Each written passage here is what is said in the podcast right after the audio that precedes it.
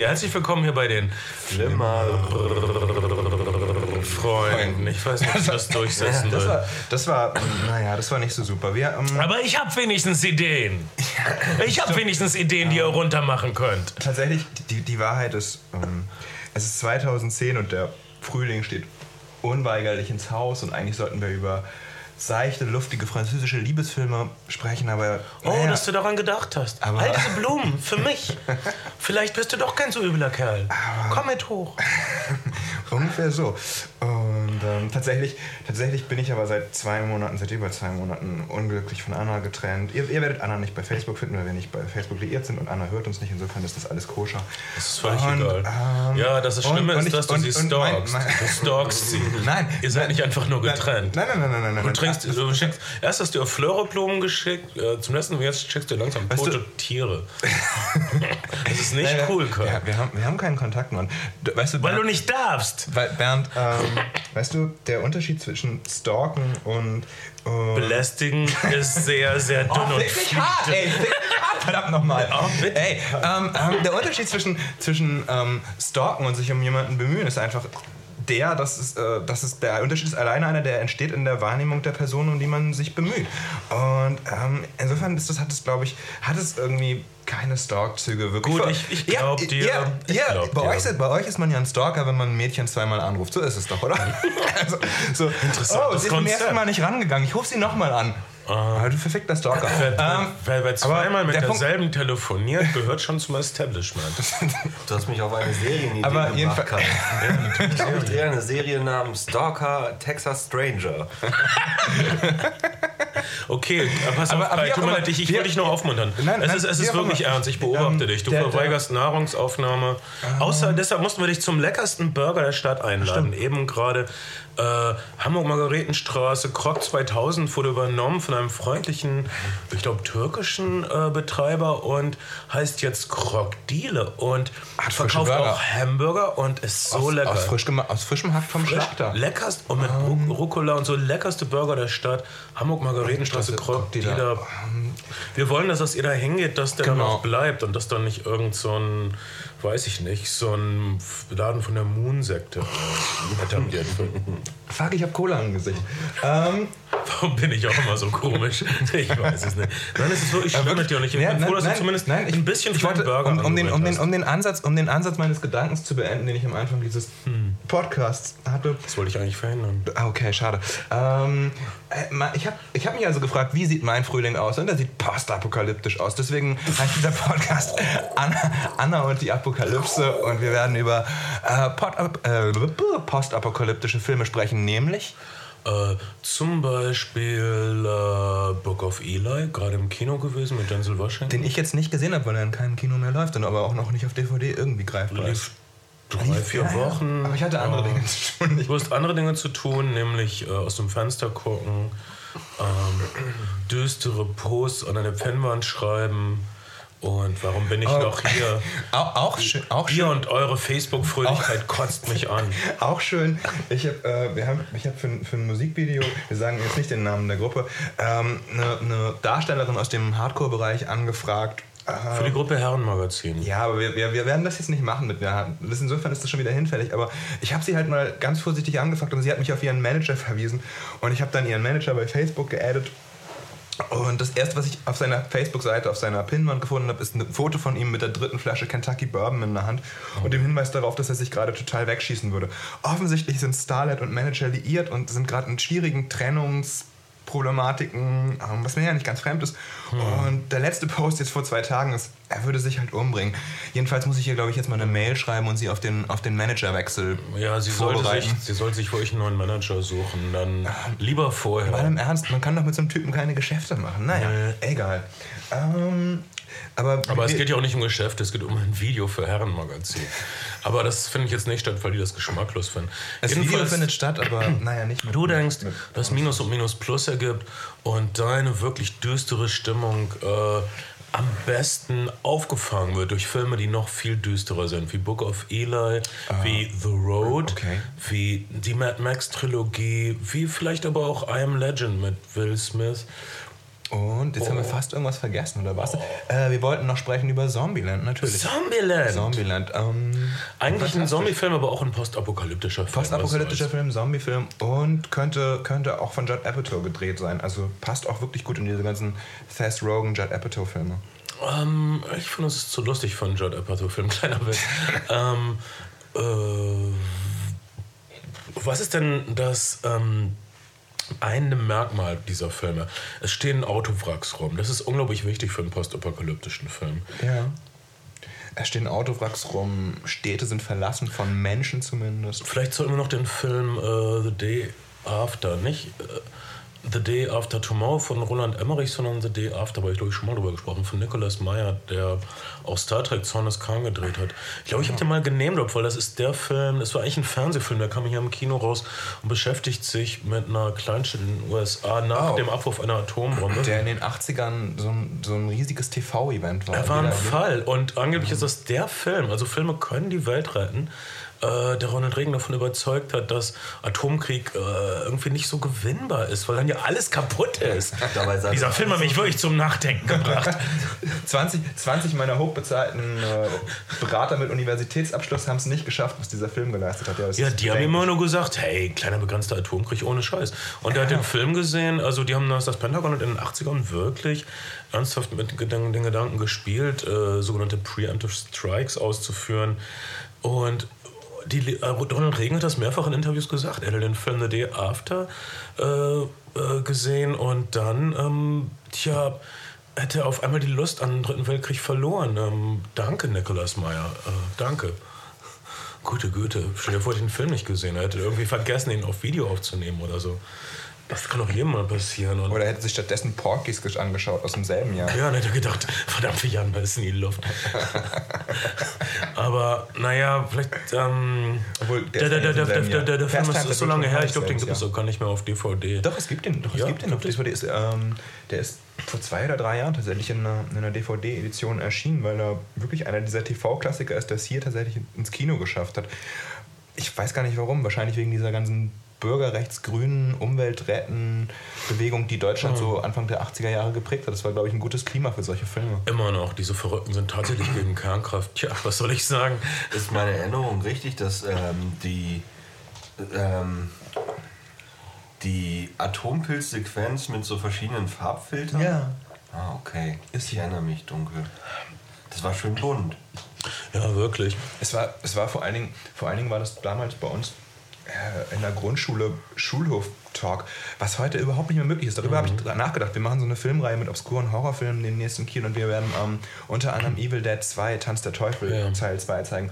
Und das war mythisch auf dem, auf dem Schulhof Film der geht ja 80er. auch so ab. Der Film geht auch so verdammt ab. Aber heute, heute gibt, es, gibt es keine mythischen Filme mehr auf den Schulhöfen, weil es das Web 2.0 gibt. Du kannst auch als Siebenjähriger innerhalb von fünf Minuten jeden verdammten Film im Internet finden und nichts kann dich in der Richtung mehr beeinflussen. Was, was, was es damals so ähm, das befeuert hat, ist, dass es keine Bilder gab. Es gab einfach keine Bilder. Du, du hörtest vom Exorzisten und du brauchtest ein Jahr, bis du den Exorzisten sahst. Ähm, und dann sahst du auch nicht viel, außer ein bleich geschminktes Mädchen, was äh, Erbsensuppe spuckte und so. Aber dass dieser, diese ganze Fantasie vor, ich sage nicht, dass es früher besser war. Ich sage nur, dass es langsamer war, äh, was manchmal besser ist. Äh, aber reden wir von dem letzten äh, postapokalyptischen Film, der noch am, am frischsten im Gedächtnis ist, nämlich Book of Eli. Habe ich den als einziger gesehen hier? Kann das Ich sein? glaube ja. Okay, äh, wie gesagt, der war auch schnell raus aus dem Kino. Du hattest äh, Ich deine. war, ich war total heiß auf den Film. Ich war wirklich, ich habe den Trailer gesehen und ich, ähm, ich mag den Look des Films total. Diesen, diesen entsättigten, erdigen Look. Ich mag Denzel Washington. Ähm, ich liebe die Regisseure, das, das, das Bruderduo. Ich ähm, fand auch ihr, ihr Jack the Ripper-Film war wirklich gut. Die Hughes-Brüder. Äh, Thierry ist geteilte Meinung. Also From Hell äh, wird dem, der Comic-Vorlage in keinster Weise gerechtfertigt. Ja, Das Alan heißt, Moore hat seinen, hat seinen Namen aus den, aus den dem Macht er immer, hat, hat er auch aus Watchmen, der ein viel besserer Film ist. Aber From Hell, wenn man den Film äh, so sehen würde, wäre er wirklich ein sehr guter Film. Äh, kein wirklich fantastischer Film, aber, aber wirklich ein sehr guter, solider Film. Und die Hughes-Brüder, schwarze Filmemacher, was wir, Man Menace to Society oder Boys in the Hood? Oder? Äh, nee, ich, Ma- hoffe, ich verwechsel die ähm, immer. ähm, ähm, John, Singleton, John Singleton John Singleton war ne? Boys in the Hood. Äh, die haben Menace to Society gemacht und das war so der im Grunde genommen die härtere Variante von, von, von Boys in the Hood, als Anfang der 90er Gangster-Rap irgendwie on Vogue war und ähm, deutsche Vorstadtjugendliche nichts Besseres zu tun hatten, als sich jeden, jeden Film, der in der Hood spielt, irgendwie anzuschauen. Ähm, um, uh, es gibt übrigens jemanden, der sich. Es gibt wieder Beschwerden im Gästebuch über die vielen Ms und die S-Geräusche. Ja. Es, gibt jemanden, es gibt jemanden im Gästebuch, der fordert, dass wir das Niveau runterschrauben. Hallo? Nee, wo recht hat er recht. Ich finde, wir tun immer so wahnsinnig klug und haben überhaupt keine Ahnung. Und er hat völlig recht. Er, er sagt praktisch, seid ihr selbst. Seid wieder Deppen. Ich fühle mich wie in einer scheiß Filmschule. Ich fühle mich wie im Hörsaal. Äh, ich habe jetzt den Namen von diesem Poster vergessen. Ich, ich wir, wir danken dir für deinen Beitrag. Du hast recht. Äh, vielleicht ist die grausame Wahrheit, wir versuchen wirklich unter Stand zu reden. Wir versuchen wirklich unter Niveau zu kommen. Aber wir schaffen es nicht. Wir sind einfach schon zu schlau. Das ist ein grauenhaftes Gefühl. Es ist ein grauenhaftes Gefühl, immer als Einziger Recht zu haben und Dinge zu durchschauen, wo alle anderen noch im Dunkeln tagen. Ich hasse mich selbst dafür, aber was soll ich tun? Es ist so in meine DNA imprägniert. Äh, Book of Eli äh, hatte ich so gemischte Gefühle. Ich wusste, allein schon vom Trailer wusste ich, dass das Buch, das wird immer so ein bisschen so ein Geheim, als Geheimnis gehalten, aber das Buch ist natürlich die Bibel. Und oh Gott, da hatte ich einen religiöser Endzeitfilm, so eine Scheiße. Für, für mich ist die Endzeit ähm, das Ende von Religion und all diese Endzeitmythen, die es gibt. Also all diese ähm, bibelfesten amerikanischen Christen, die also nach Israel pilgern und sich die, ähm, die, die, die Stätte des letzten Gefechts besichtigen. Das ist für ich das Blödeste. Also die Bush-Präsidenten sind auch Teil von äh, diesen evangelikalen Christen, die wirklich fest an die Apokalypse glauben und äh, das ist so ziemlich der furchtbarste, bescheuertste Mythos, den es je gab. Und von mir aus konnte der ersatzlos gestrichen werden. Ich glaube, dann äh, würden alle besser schlafen. Ähm, weil ich meine, wenn du denkst, dass die Apokalypse unvermeidlich ist, wirst du bescheuerte, verrückte, leichtsinnige Sachen tun. Das ist doch logisch. Wie in den Irak einmischen. Und ähm, hey, das lief doch ganz gut. Ähm, musste man nicht mal alles schlecht machen, bloß weil du es nicht verstehst. Ähm, äh, also Book of Eli hat mich in dieser äh, Hinsicht ähm, ich bin ein bisschen antireligiös eingestellt, tut mir leid. Äh, das war nicht immer so. Das ist wegen Xavier Naidoo, glaube ich. Vorher war ich ein Agnostiker und dachte, hey, ich gehe manchmal im Wald spazieren und da raschelt das im Gebüsch und meine Begleiterin sagt sowas wie, oh, das war bestimmt mein Schutzengel. Und dann. Wirklich? Ja, früher hätte ich dann gesagt, ja, bitte. ich hoffe, es ist nicht die, Be die nein, Mutter deines nein, Kindes. Nein, nein, nein. Und dann hätte ich, früher hätte ich sowas gesagt wie, ähm, ja, ja, mach doch. Heute würde ich sagen, du blöde Idiotin, glaubst du das doch wohl nicht im Ernst. Kannst du nicht, kannst du nicht mal deine eigene Evolutionskurve ein bisschen nach oben dehnen? Vielleicht hat sie damit gemeint, dass sie jemanden engagiert hat, der euch unauffällig folgt, um aufzupassen, dass nichts passiert. Das kann natürlich auch sein, dann wäre ich beruhigt. Stalker for Hire, das ist meine Zukunft. Ja. Ähm, ähm, aber heute bin ich echt sauer und ich auch wegen, auch, letztendlich auch wegen dieser letzten Xavier Naidoo Video-Single, die habt ihr das hier wieder nee. Video gesehen, das mit ganz viel CGI äh, basierend auf den ähm, äh, auf diesen berühmten Märtyrern, die von Pfeilen durchbohrt wurden. Ich glaube, der heilige Sebastian, wahrscheinlich ist das wieder der falsche Name, tut mir leid. Äh, gibt so einen berühmten Märtyrer, der von Pfeilen durchbohrt wird. Und das wird da mit einer Menge Kunstblut wie in einem Film 300. So, du siehst praktisch in dem ganzen Szene, du, wie du nichts weiter als einen Typen, der von Pfeilen durchbohrt wird und spritzt das Blut. Okay, von Mel Gibson. Weiß ich nicht, das würde theoretisch Spaß machen, aber dann singt Xavier Naidoo dazu und er singt wörtlich, ich kann mich kaum halten, wenn ich das sage, er singt wörtlich, alle, die wir kennen, sind auf dem Scheideweg und blicken in den Abgrund. Und ich, ich brech zusammen, wenn ich das nur sage. Ich meine, jemand, ich meine, er war doch nicht allein im Studio. Jemand hätte ihn so packen können, ihn so ein bisschen rütteln können. Oder wie so, wie, wie, man Hör so, auf mit dem Crack! Hör auf mit dem Crack! Nein, wie, wie man so einen Hund mit seiner Nase in einen Scheißhaufen stupst, hätte man ihn auf sein Textblatt stupsen sollen und sagen, Seewerk, lies das nochmal durch. Ich hab, ich hab so Wenn du am Scheideweg bist, kann da kein Abgrund sein, weil der Weg sich dann nicht gabeln würde. Dann wäre es kein Scheideweg mehr. Das ist wie so ein Fünfklässler, der was Bedeutendes sagen will und seine Bilder durcheinander kriegt. Ich möchte kein Deutschlehrer heutzutage sein und den Kindern logische Sätze beibringen und sie hören diesen vielleicht, Scheiß. Vielleicht ist das so wie alle, We alle Wege führen nach Rom, alle Wege führen halt in den Abgrund. Ich weiß es nicht. Blödsinn! Aber, aber ich habe... Ich hab, red, red das jetzt nicht schön. Das ist, das ist, das, das, das, hab, das ist nämlich die Endzeit. Das ist die Apokalypse, wenn so ein Schwachsinn in die Charts kommt. Ähm, ich habe ein Interview mit Xavier Naidoo gehört. Natürlich. Radio, wo, wo er über seine Texte befragt wurde und über den tieferen Hintergrund seiner Texte, oh den es nicht gibt. Gott. Und er hat, er hat wortwörtlich gesagt, naja, ich denke gar nicht so viel nach über meine Texte. Ich sitze halt so im Studio und sitze dann so ein, zwei Stunden und dann kommen die Texte zu mir. Und dann sind sie auf einmal da. Ja, und ich wünschte, sie würden wieder weggehen. Aber das tun sie nicht. Ähm, Wie ist es denn eigentlich mit dem Inhalt des Filmes? Kannst du mir Book of Eli. Na, natürlich.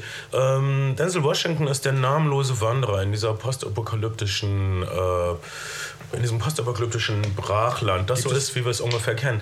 Äh, es ist sehr schön gefilmt. Der, der, der Style ist wirklich fein. Also ist auch so ein Beispiel, wie man äh, wenig oder wie man Leere episch aussehen lassen kann. Also die haben offensichtlich die großen Western-Regisseure studiert. Mhm.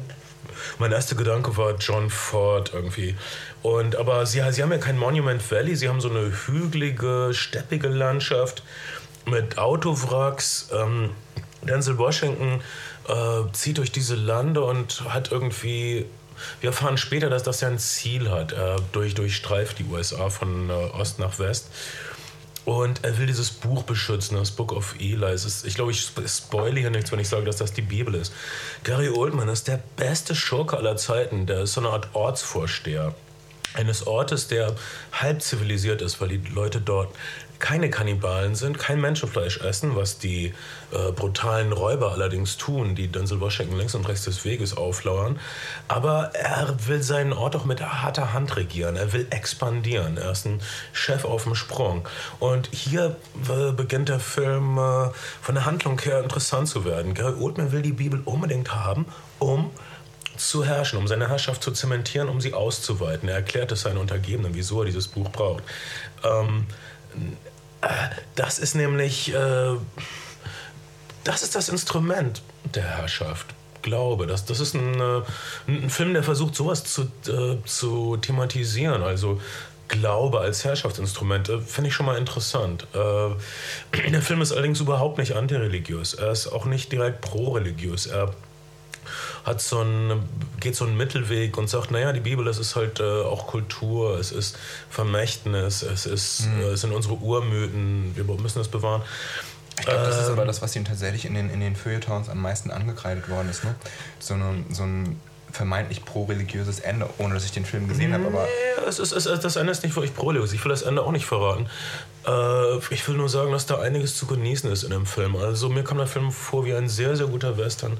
Das Drehbuch ist sehr trickig. Es gibt sehr viele Geheimnisse, die dann aufgelöst werden. Es gibt absurd komische Szenen. Mitten in der Wüste gibt es dann so ein älteres Ehepaar, was sich so mit Fallen verbarrikadiert hat in einem Einfamilienhaus. Und sie heißen George und Martha, wie die beiden, wie das Paar auf Wer hat Angst vor Virginia Woolf, diesem äh, Theaterstück von Edward Orby, äh, mhm. was Benjamin Marks Lieblingsfilm war, ähm, von äh, Nick, äh, wie heißt der Typ? Mike Nichols. Was auch wirklich ein guter Film ist. Wirklich ein guter Film. Also stell dir vor, George und Martha sind also verrückte, bis an die Zähne bewaffnete Typen in der Wüste, die bereit sind, jede, mit jeder Gang, die äh, sie belagern, aufzunehmen. Das ist schon ganz ulkig.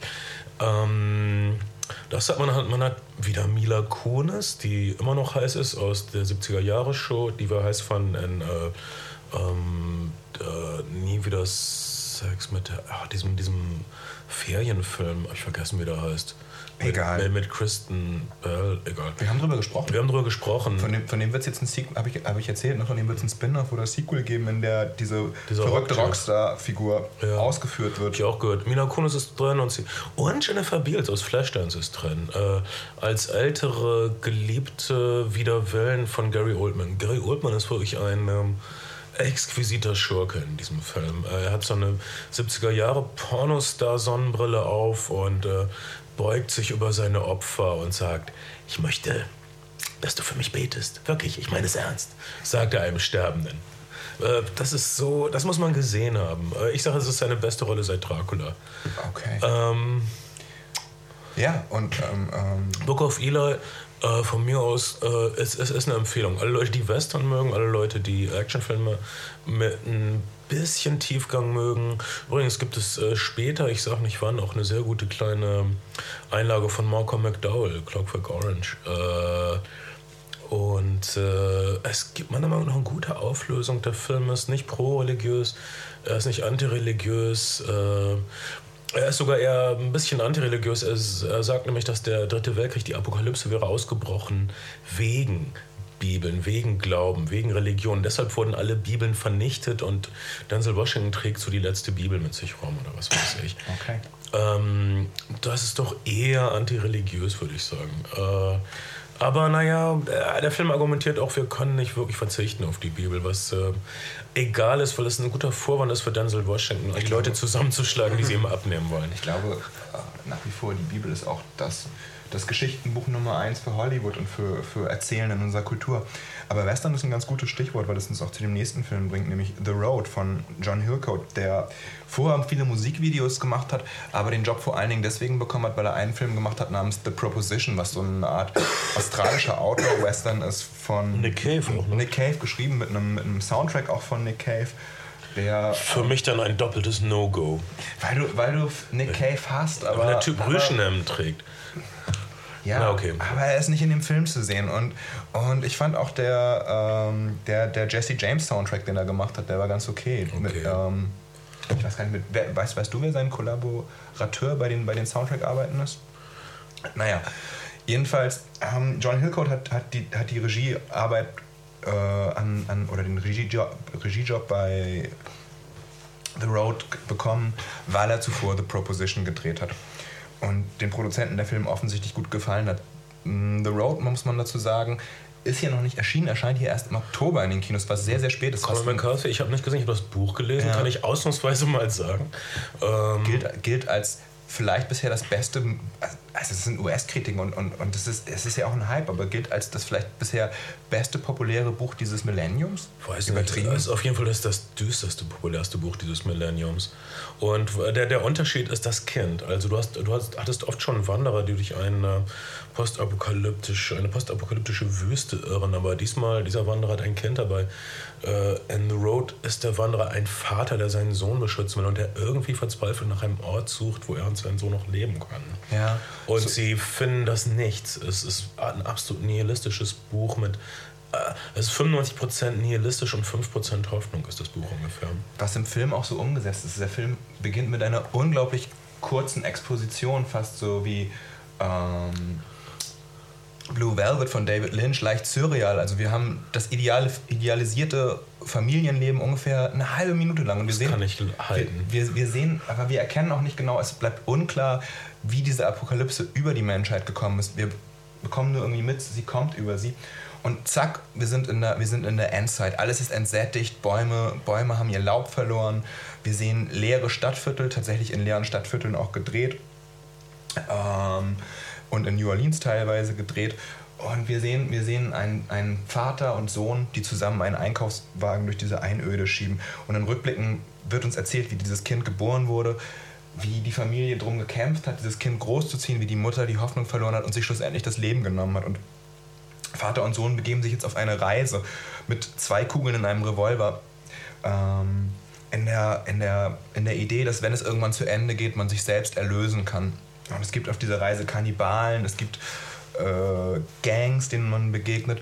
Und es gibt ein Ende am Meer. Ich habe hab, äh, ich hab den Trailer gesehen, ziemlich grausige Ausschnitte von, äh, von, von diesen Leuten, die als äh, lebendige Fleischfresslager gehalten ja, werden. im, Ke im Keller eines Hauses. Das ist, äh, das, das, das ist auch eine furchtbare Szene im Buch, aber boah, Ja. das, also das, das, Und- das, das, das, das kann man vorstellen, dass in so einem relativ äh, realistischen Setting, also, es, äh, also hier, hier ist ja nichts Übernatürliches im Spiel, äh, ist das schlimmer als jeder Horrorfilm, schätze ich. das stimmt. Aber die Idee ist gar nicht so schlecht. Nach man braucht eigentlich nur genügend Lebewesen, die man immer nur leicht verwundet und ihnen immer ein Stückchen Fleisch abschneidet und es dann nachwachsen lässt. Das ist auch ein bisschen so in True Blood. Da, ja. Obwohl Vampire als Lebewesen zu bezeichnen ist vielleicht, weiß ich nicht. Doch. Doch. Sie haben ein Herz und sie haben eine Seele, wie True Blood uns tagtäglich lehrt. Ähm, anders als wir.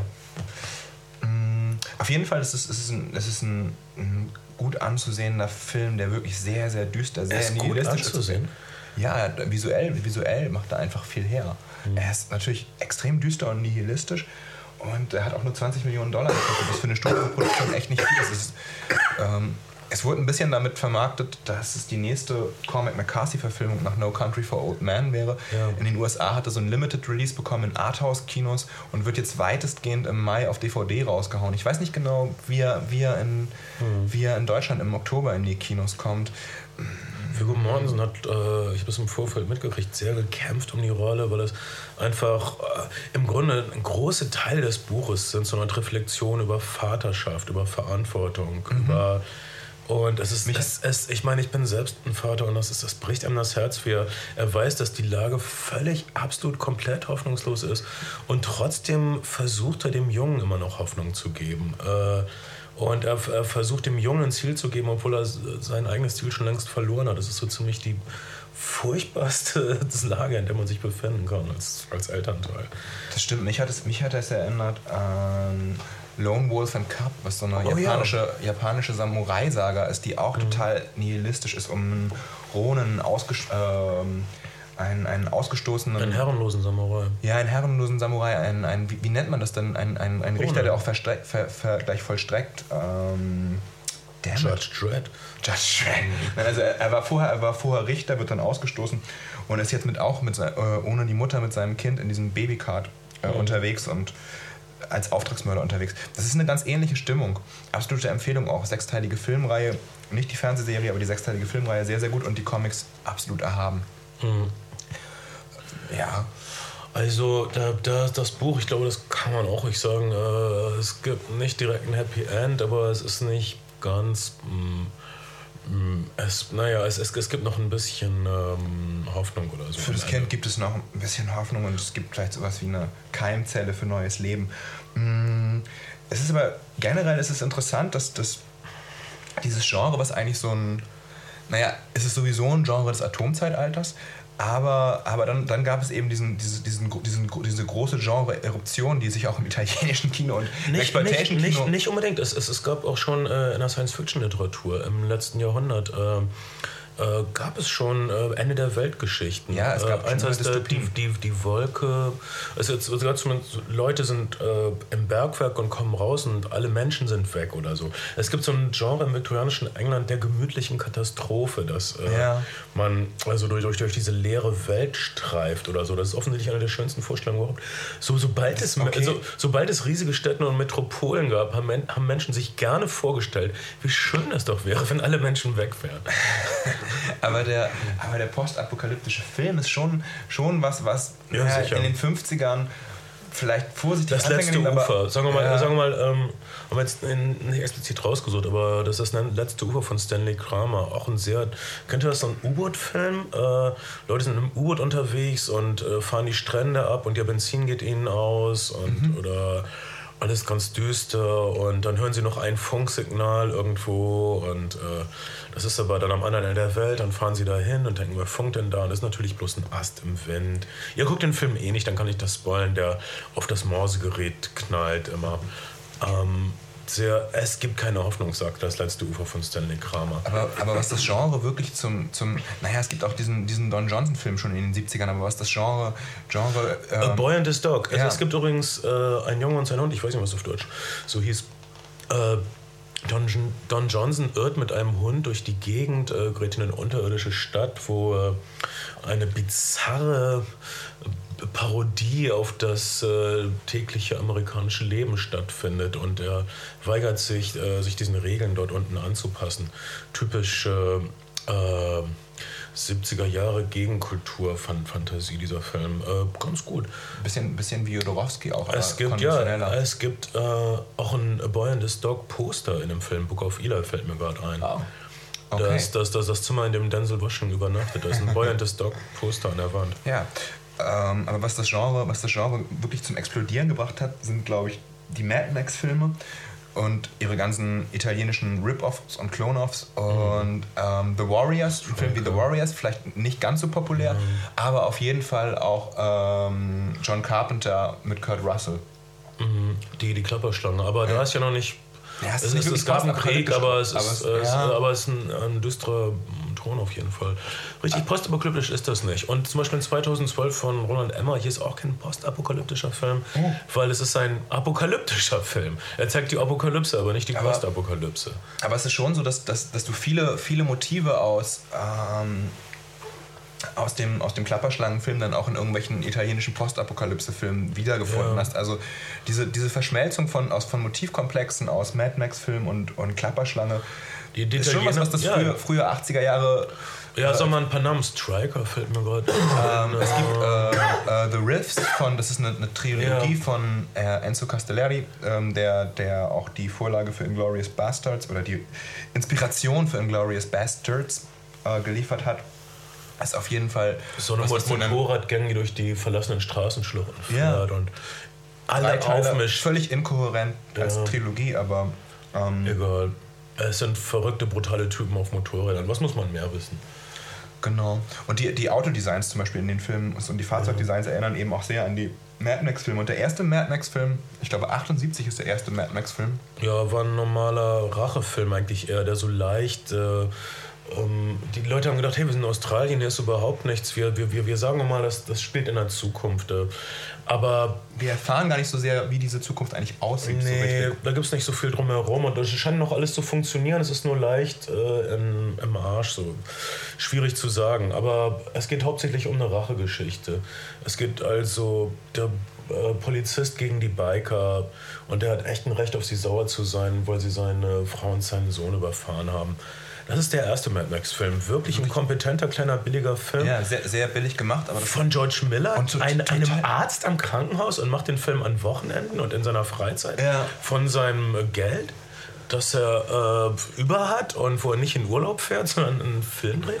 Brillant. Und äh, das Gute ist, der Film ist so exzellent fotografiert. Ich habe den Film neulich erst ja. gesehen. Ich weiß gar nicht, wie die Verfügbarkeit der Mad Max-Filme auf, auf DVD ist. Ich glaube, der zweite ist ganz gut zu haben. Ja. Der erste und der dritte sind ja, der, nicht so Der einfach. zweite war somit meine erste Blu-ray-Beschaffung. Äh, was, für ein, äh, ja, was für ein fantastischer Film. Und auch. Mad Max 2 ist ja das Kronjuwel in diesem Genre generell. Ja. Ähm, nach wie vor. Äh, Mad Max 2 hat eine komplette Mythologie drumherum. Und zwar, und zwar, also ähm, der erste Film endet damit, dass der Sohn von Mel Gibson tot ist. Seine Frau aber eigentlich noch lebt auf der, auf der Intensivstation. Der zweite Film beginnt dann damit, dass in der Exposition erzählt wird, dass es einen Krieg gegeben hätte, dass äh, er nach diesem Krieg seinen Sohn und seine Frau verloren hätte. Das heißt, der zweite Film unterfüttert eigentlich eine Mythologie, die der erste Film so gar nicht hergegeben hat, sondern liefert noch was nach, korrigiert auf eine Art und Weise die Diegese des ersten Films. Guck, wenn du das sagst, verlieren wir Hörer. Okay. Ähm Sei mal leicht, ein bisschen lustig, ein bisschen movie groovy, funky punky, ein bisschen down mit den Kids. Hey, fandst du den super? Hat er dich gekickt? er hat mich total geflasht. Wow, ähm, irre. Viele, viele Leute. Was hast du wirklich das Güse gesagt oder so? Diegese. Diegese, was ist das? Ähm, das ist ein Brotaufstrich und gibt es jetzt ganz. Den gibt es aber nur in England.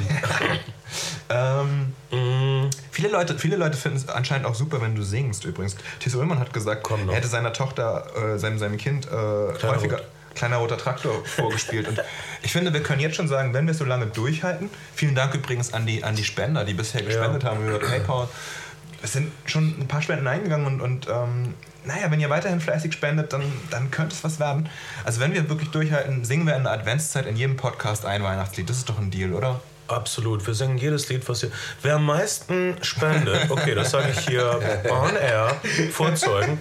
Wer am meisten spendet und sich ein Lied wünscht, kriegt es von mir gesungen, hier im Podcast. Und alle anderen müssen das dann mithören. Was bitter süß für alle. Ausgenommen I Do Songs.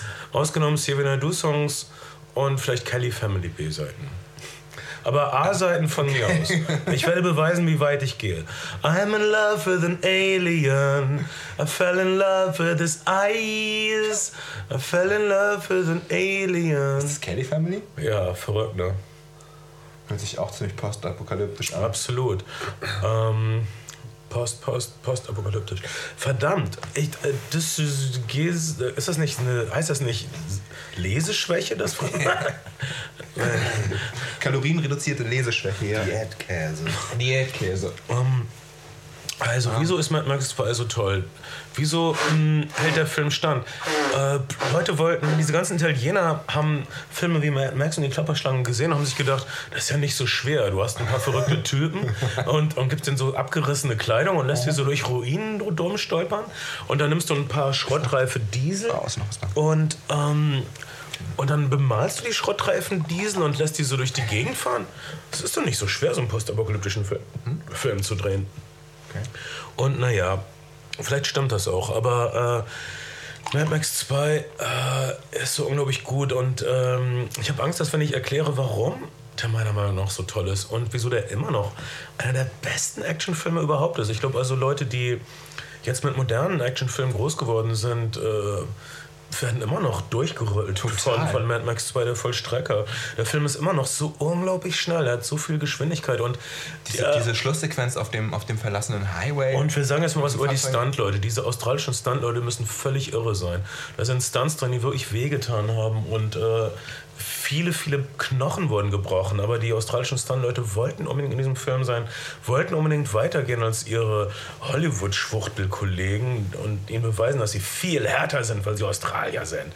Und ähm, äh, das sieht man. Das sind wirklich, Gott, es gibt Leute, die wirklich weit fliegen von ihren Motorrädern weg. In irgendwelche Gräben, wo dann vielleicht irgendwelche Matratzen liegen, zwei oder drei, die sich verfehlen. Das sieht man alles auf dem Bonusmaterial. Echt? Das Bonusmaterial ist nochmal so extra brutal. Gibt, gibt, es, gibt, es, gibt es gutes Bonusmaterial? Nein, doch nicht, doch nicht, doch nicht mitten in den Stacheldraht. Oh und, und die fliegen 20 Meter durch die Luft mit einem Stacheldraht, haben alles gebrochen und sagen, alles okay, Montag bin ich wieder mit dabei. werden dann wegtransportiert. Und, dann, und während sie wegtransportiert werden und den Daumen hochhalten, dann tuscheln die anderen, ich glaube nicht, dass es schafft. es, gibt, es gibt auch so super Bonusmaterial, äh, ich weiß gar nicht, in welcher Police Story Edition von Jackie Chan, wo, wo so ein Bus, so ein Doppeldeckerbus abrupt zum Stand kommt und die Leute oh fliegen vorne Gott. durch die Windschutzscheibe auf den Asphalt, wo offensichtlich keine Matratzen sind. Und Jackie Chan im Interview sagt, ja, das war damals sehr schlimm und naja, vier oder fünf der Stuntleute konnten auch nicht mehr arbeiten. Aber ich habe mich drum gekümmert. Ich unterstütze bis heute ihre Familien. Jackie Chan. Ähm, Police Story. Das ist der Spirit. Und ähm, was ich finde, was ein bisschen rankommt an diese Endsequenz und auch sehr inspiriert davon ist, und ich, ich, ich, ich, ich name-drop den Film in jedem Podcast. Ich gebe es zu, The Good, the, uh, mm. the Bad, The Weird ähm, kopiert einige der Actionsequenzen aus oder zumindest eine Actionsequenz aus dem zweiten Mad Max-Film. Aber schaut euch das Original an. Der zweite Mad Max-Film ist so dermaßen kurzweilig und tritt jedem 2010er Actionfilm Arsch bis Mad Max ist der typische Anti-Held. Also zum Beispiel auch im letzten Terminator klauen sie viel von seiner Art. Sie, sie klauen sogar die ganzen Dialoge und, und Setups in äh, Terminator Salvation. Äh, Oder du hast also hier diesen, diesen Anti-Held, der sich der einfach nur durchkommen will und der sich nicht verwickeln lassen will. Und der wird natürlich doch verwickelt. Äh, hat er diese, Be aber diese Beziehung, äh, da ist so ein kleiner Junge zu diesem kleinen Jungen, ist niemals weich oder er bringt den kleinen Jungen auch in Lebensgefahr. Er, ja. bringt ihm äh, ihm, ihm, zu helfen, das finde ich so. Also das härteste an Mad Max ist nicht die Gewalt, sondern als er dem kleinen Jungen sagt, er soll ihm die Patronen holen und äh, von einem fahrenden LKW, von der Kühlerhaube noch ein paar Patronen und er schickt den kleinen Jungen auf diesen halsbrecherisch schnell fahrenden LKW. Der, offen, der offensichtlich von, einem, von, einem, von so einem Zwergenmenschen gespielt wird, der schon viel älter ist. Keine Ahnung. Und äh, das ist, das ist, das finde ich wirklich das Härteste. Also der, die, die Geschichte des Antihelden ist, er will nicht mitmachen und äh, er will schnell wieder raus, aber da ist die Gemeinschaft und das ist eine alte Western-Geschichte. Ähm, das haben wir auch in Terminator Salvation gesehen.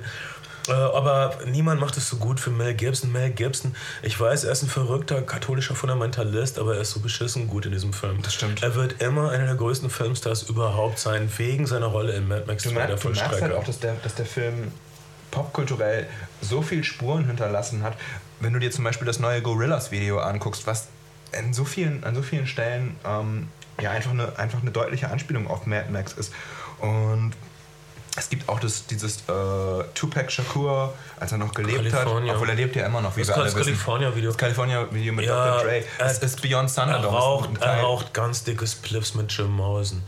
Ähm, natürlich. Ähm, die, die Handlung von Mad Max Feuervollstrecker ist, dass Mad Max durch die Gegend fährt. Er kommt an dieses, an dieses belagerte Dorf, wo so irgendwie nette, naja, so ein bisschen friedensbewegte Leute sind, die weiß tragen, die aber eine Ölquelle haben und die werden deshalb von echt üblen, sag ich mal, so Wüstenpunks angegriffen. Alle, alle immer extrem homoerotisch angehaucht. Völlig absolut keine Manieren haben. Ein, einer hat sogar, der, der Chef Mohawk von denen hat sogar so einen ähm, schwulen Liebhaber bei sich hinten draufsitzen und ist so extrem sauer, als der einen, scharfen Bumerang an den Kopf kriegt.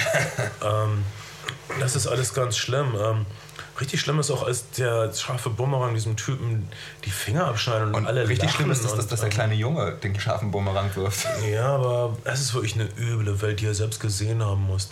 Also, dass das, das belagerte vor, die Wilden in der Wüste, das ist so Western, das ist so John Ford Kavallerie-Western, aber es ist eben ein, alles ein Tick schärfer und... Äh, weil es ein 70er-Jahre-Film ist. Ähm, 80er-Jahre-Film. Okay, 1980. Ja. 1980. Na gut, ich würde ah, sagen, dass er in den 70ern aufkam. Er, er, er, trägt den Spirit der 70er. Und sieht man eben viele Sachen, die heute.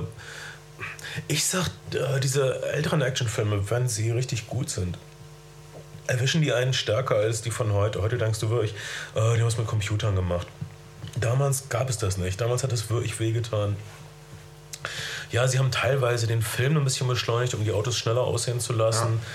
Ja. Äh, aber das kriegt man nicht so wirklich. Aber es, es äh, auch, auch wieder Filmgeschwindigkeit äh, fühlbar macht. Ähm, wirklich klasse. Ähm, also es ist wirklich ein, ein brutaler Speedtrip. Ich kann es nicht anders sagen. Max 2 der Vollstrecker ist ähm, wirklich einer von meinen Lieblingsfilmen. Ähm, mit Sicherheit der beste Film von allen drei Mad Max-Filmen.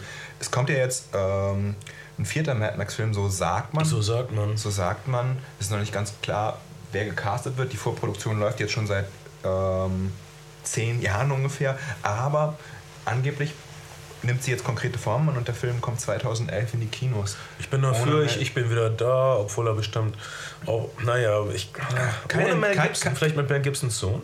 Nee, ohne, ohne Mel Gibson auf jeden Fall. Ähm, ich, sag, ich sag, wenn sie niemanden finden, macht es Vin Diesel, aber ich glaube, es sind komplett andere Schauspieler momentan. Mal mal nicht den Teufel an die Wand. komplett andere Schauspieler momentan. Mhm. Ähm, Mad Max 3 ist leider, naja, nur so halb gut. Alle kennen den Tina Turner-Song immer noch. Der Höhepunkt ist schon in, am Ende des ersten Drittels so ein Gladiatorenkampf in so einer Kuppel, wo Leute so eine Art äh, Bungee-Seile haben und dann so rumspringen wie im Cirque du Soleil. Aber mit, äh, das ist wirklich ein Höhepunkt. Cirque du Soleil mit Kettensägen. Also da, da bin ich natürlich voll dafür.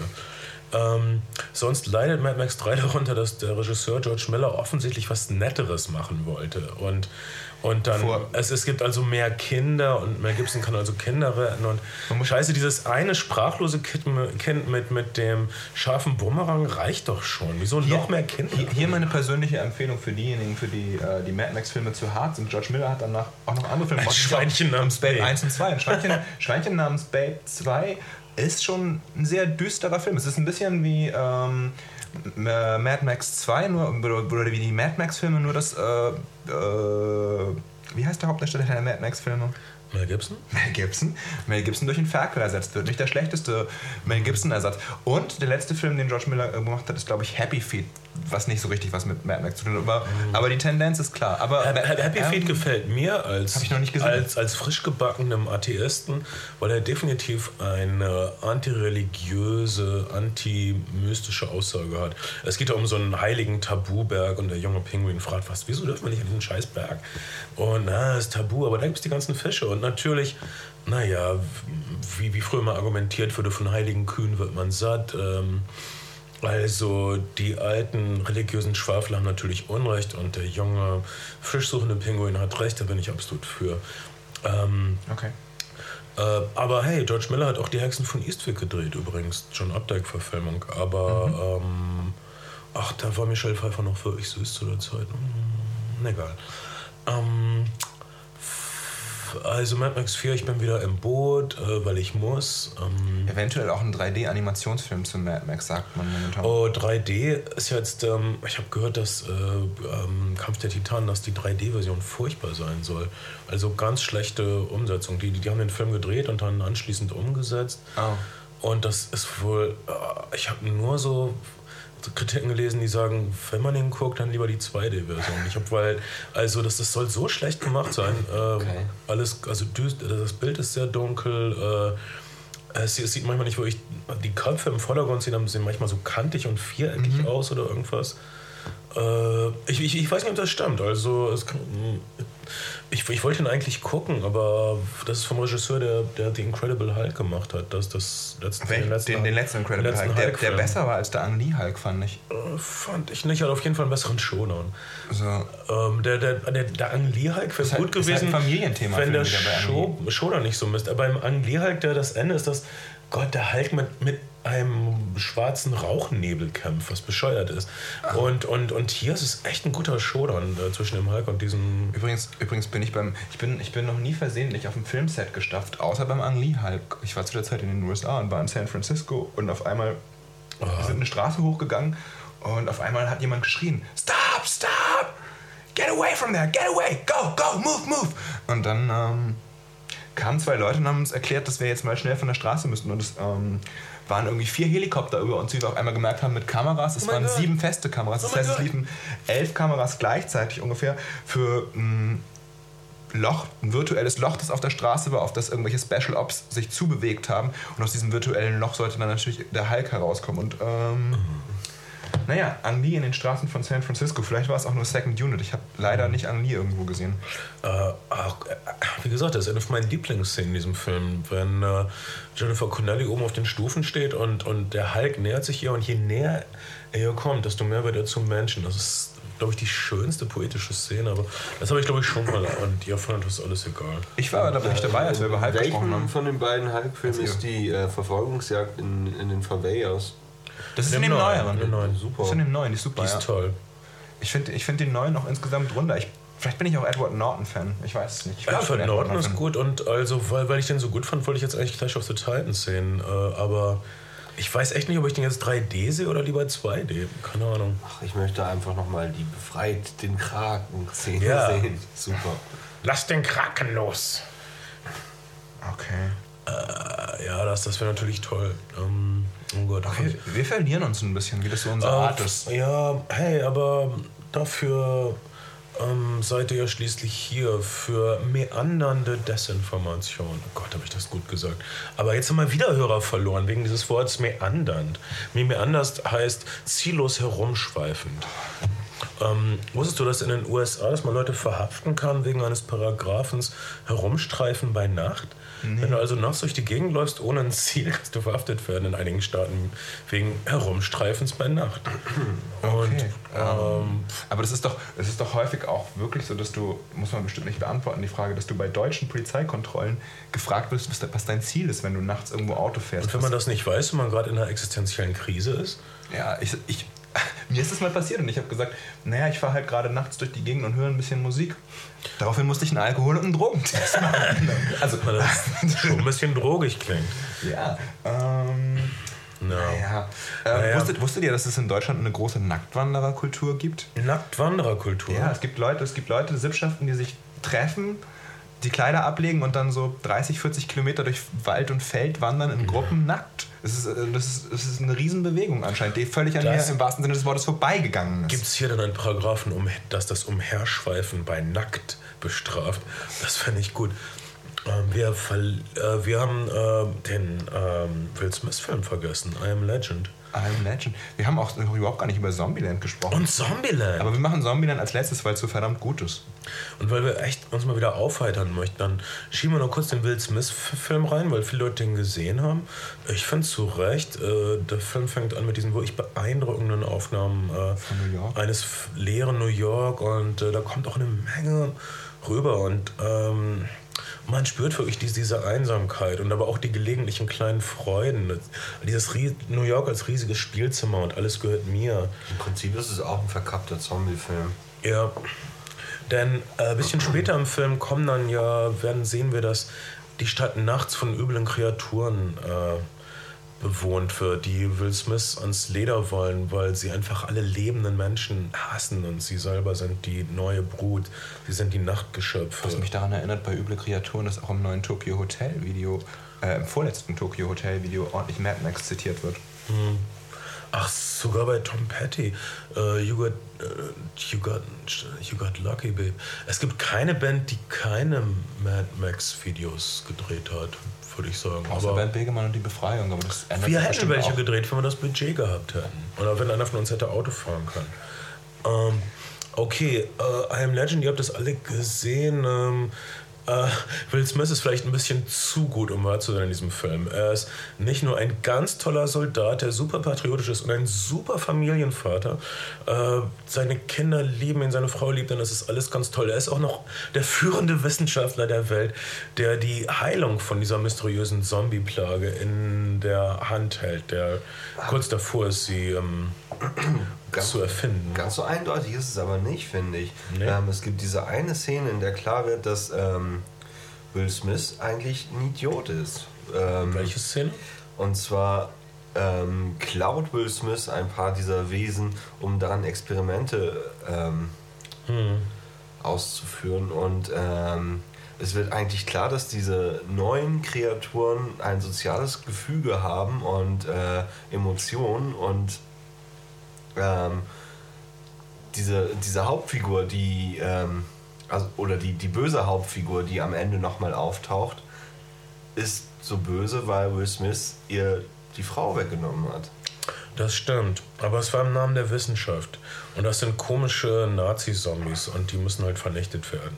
Und, aber, aber Will Smith sagt, diese Wesen haben keine Gefühle, diese Wesen haben nichts Menschliches mehr an sich. Und da irrt er sich offensichtlich, das stimmt. Fantastischer Einwurf. Gibt es, gibt es eigentlich ein postapokalyptisch und gelungenes Videospiel? Oh, eine Menge Fallout. Äh, Fallout, ist ein Rollenspiel. Fallout 3, aber es ist ein Videospiel, ja. natürlich.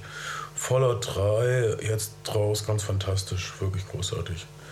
Ähm, es gibt wahrscheinlich noch ein paar andere, habe ich jetzt vergessen. Äh, äh, das ist schon die dritte Version dieses Stoffes. In den 70ern gab es der Omega-Mann mit Charlton Heston, der auch sehr beeindruckende Bilder fand für die Einsamkeit. Charlton Heston guckt in einem Kino immer wieder den, den Film Woodstock und hat auch diese Festung. Und äh, dann gibt es noch einen Film aus den 60ern, den ich neulich tatsächlich auf YouTube gesehen habe, ein Schwarz-Weiß-Film mit Vincent Price namens The Last Man on Earth. Alles basiert auf der Geschichte I'm Legend von äh, Richard Matheson, der auch viele Twilight Zone-Episoden geschrieben hat. Mhm. Und alle drehen diese Geschichte, es gibt die Originalgeschichte. Episode, glaube ich, ja, das thematisiert. Alle drehen die Originalgeschichte um. Also in all diesen Filmen geht es darum, äh, tja, also wir müssen diese Vampire bekämpfen. Es gibt noch eine Möglichkeit und äh, I Am Legend, die Will Smith-Version, endet auch ziemlich hoffnungsvoll, kann man verraten. Äh, aber der das Originalbuch hat, hat die äh, Wendung, dass der Held am Schluss einsieht, dass er der Freak ist. Er ist der Außenseiter, er ist derjenige, der die neue Ordnung stört. Er ist jetzt eine Legende, er ist der letzte Mensch der Welt. Er kann jetzt genauso gut sterben. Er stört diese neue Gemeinschaft. Er stört diese neue Welt, die jetzt herandämmert. Ähm, das ist das genaue Gegenteil zu dem, zum Beispiel zum Will Smith-Film. Will, Will Smith ist, wird hier die Legende, weil er die Welt rettet. Mal wieder übrigens, wie in Independence Day, wie in. Gott, er hat schon echt vielen Filmen die Welt gerettet, ne? Er ist ein verfickter Held. Ja, muss er das immer? Kann er nicht einfach mal irgendwie wie jeder normale Mensch zu Hause bleiben? Egal. Will Smith ähm, ist halt The All-American Boy. Es gibt dieses, dieses Zitat von Samuel L. Jackson aus einer Pressekonferenz irgendwie. Um, ähm, I'm black, Uh, Wesley is black, but Will Smith, he's green. Er ist, mhm. einfach der, er ist einfach der populärste Schauspieler der USA und er verkörpert auf eine Art und Weise den amerikanischen Traum und lässt sich auch so casten. Es gibt ähm, von, von ganz, ganz wenigen Ausnahmen einmal abgesehen. The Legend of Bagger Whams. Mm. You're moving in with your aunt and your uncle in Bel Air. Oh Mann, oh, ich, vermisse, so kennt ihr, Fresh kennt ihr, kennt ihr, kennt Hast du mein Auto genommen? Oh, ich vermisse das. Kennt ihr die, äh, diese, diesen, diesen YouTube-Clip, wo, wo jemand bei, bei so einer religiösen Call-in-Hotline, TV-Hotline anruft und mhm. so sich immer als Filmcharaktere ausgibt? Der eine ist irgendwie so Darth Vader, also der, der, die geben sich nie den Namen, weil der eine gibt sich eben aus als Prince of Bel Air, der sagt halt, ja, ich muss aus meiner Nachbarschaft gehen und jetzt bin ich in dieser neuen Umgebung und so und alles ist so schwierig. und, äh, und, der, und, der, Typ sagt dann, dann kommt halt der Nächste, yeah, I have a problem with the Force, you know? There's this, there's this dark force and they try to... also er erklärt im Grunde genommen, das genau, dass niemand zur zu, zu dunklen Seite ziehen will. Oh, und ähm, ähm, ja, dieser, dieser, dieser Fernsehprediger steigt ganz gut drauf ein. Äh, zu finden bei YouTube, aber fragt mich nicht nach den Stichworten. Ähm, äh, naja, das geht sowieso nicht, weil dein Verstand ist äh, sprunghafter als der einer 16-jährigen Debütantin. Ähm, gut, aber schön, dass wir dich haben und schön, dass du deine Tiara wieder trägst für uns. Ähm, hört mal, wir müssen uns ein bisschen aufmuntern mit, mit Zombieland. Also, wenn die Apokalypse so geht, wäre ich gern dabei. Was für ein toller Film. Aber Ben und ich würden nicht lange dabei sein. Und es gibt ungefähr 30 Regeln, wie man überlegt nach, überlebt nach der Zombie-Apokalypse. Und Regel Nummer 1 ist, nicht, nicht fett sein, weil dann fangen sie dich. Tja. Und äh, Gott, ich liebe diese Regeln. Ich liebe diesen Film. Ich, das so meine erste Facebook-Aktion war, dass ich so um 8 Uhr gepostet habe, so wer kommt mit mir um 11 ins Zombieland im Cinemax? Und keiner war da. Und, und ich habe ihn allein geguckt, macht nichts. Der war so gut, da brauchen wir wirklich keine Gesellschaft. Ähm, ihr habt den auch gesehen. Äh, was gefiel euch an Zombieland? Ähm, also zunächst einmal tatsächlich fantastische Exposition, in der diese Regeln erklärt werden, wie man in einer Welt voller Zombies überlebt. Extrem witzig.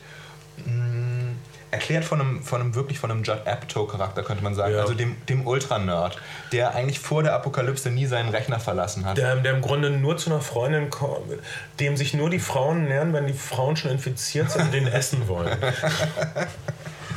ja.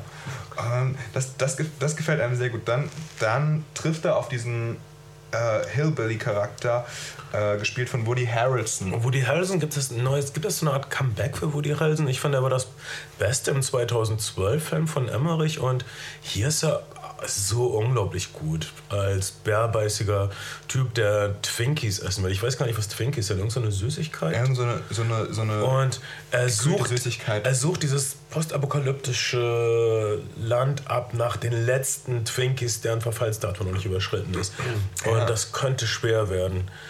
Und er hat wirklich eine Menge Methoden, ähm, Zombies zu jagen oder sich äh, zu entlegen. und er hat vor allen Dingen viel Spaß daran und wir haben viel Spaß mit ihm. Ja. Es, ja. es, es soll so einen Film geben, der genauso ist wie Zombieland, nur nicht so lustig, den ich nicht gesehen habe. Namens Shaun of the Dead? Ne? Nein, Carriers. Carriers ist mit äh, dem neuen Star Trek Captain äh, und hat so eine ähnliche Handlung. Äh, vier Leute in einem Auto versuchen von der Ost- zur Westküste oder umgekehrt, keine Ahnung. Und es geht auch um so eine Epidemie und äh, aber keiner hat Carriers gesehen. Uh -uh. Ne? keiner hat Carriers gesehen. Und mit Chris, Chris Pine äh, spielt damit äh, okay. als Hauptdarsteller. Wir hätten, äh, wir hätten, hätten wir Postman konnten wir sprechen, wenn wir über Filme sprechen wollen, die niemand gesehen hat. Ach, Postman ist doch gar nicht so schlimm. Ähm, hey, Bernhard, du wusstest nicht. Ich glaube, Ben hat es auch erwischt. Ich glaube, Ben hat es auch. Wir werden ihn isolieren müssen. Also mal so sagen. Das Beste ist, mein Sohn, wenn wir dir gleich eine Kugel in den Kopf jagen. Das macht es kurz und schmerzlos. Alles andere ja. ist ein langer Weg des Leidens. Erst jagst du mir eine Kugel in den Kopf und dann jage ich dir eine Kugel in den Kopf. Deal. ah, das muss doch klappen. Also, also zu Zombieland kann ich nur so viel sagen. Ähm, wenn ihr mal richtig Spaß haben wollt mit dem Ende der Welt und, äh, und ihr eine einen, ich verrate nicht von wem, aber einen wirklich brillanten Gastauftritt erleben wollt, der euch wirklich ähm, äh, unter den Teppich bringt äh, vor Lachen, dann ähm, guckt Zombieland. Ja, und wenn ihr attraktive junge Frauen und eine einfühlsame Liebesgeschichte sehen wollt, naja, dann guckt, guckt auch Zombieland. Zombieland. Wenn ihr wirklich viel lachen wollt, guckt Zombieland. Wenn ihr gute Action wollt, guckt Zombieland. Es gibt, naja, mindestens eine Handvoll Gründe, den Film zu gucken, weil er. Ich weiß nicht, ob. Also, das ist auch so englisch, ne? Crossover-Appeal, aber er, er, er, bedient wirklich Anhänger aller Genres. Man kann mit, man kann mit Zombieland wenig so, ich war, er ist, romantisch. Ich finde das auch ein toller Date-Film. Es, ja. es, es, geht auch viel um die, um die Männer-Frauen-Dynamik, äh, um die Sehnsucht, die man fühlen kann in so einer entleerten Welt. Es gibt auch eine Menge Schenkelklopfen und Klamauk. äh, Also es war ist einer der Filme, äh, mit denen ich am meisten Spaß hatte 2009. Und äh, ich bin absolut, absolut dafür. Ich auch. Ich habe den zusammen gesehen mit meiner Ex-Freundin und einer Menge Ben Jerry's. Oh, jetzt kommt das wieder alles so. Jetzt kommt das wieder alles Ja, so. Hilf mir, ihn zu halten, Ben. Er schlägt Ich wieder um ich sich. dachte- er flippt wieder. Oh nein, seine Beine vibrieren. ich dachte, ihr wollt mich ja streicheln und mich irgendwie festhalten. This is the end. Beautiful friend, the end. The end of everything that stands. The end. I'll never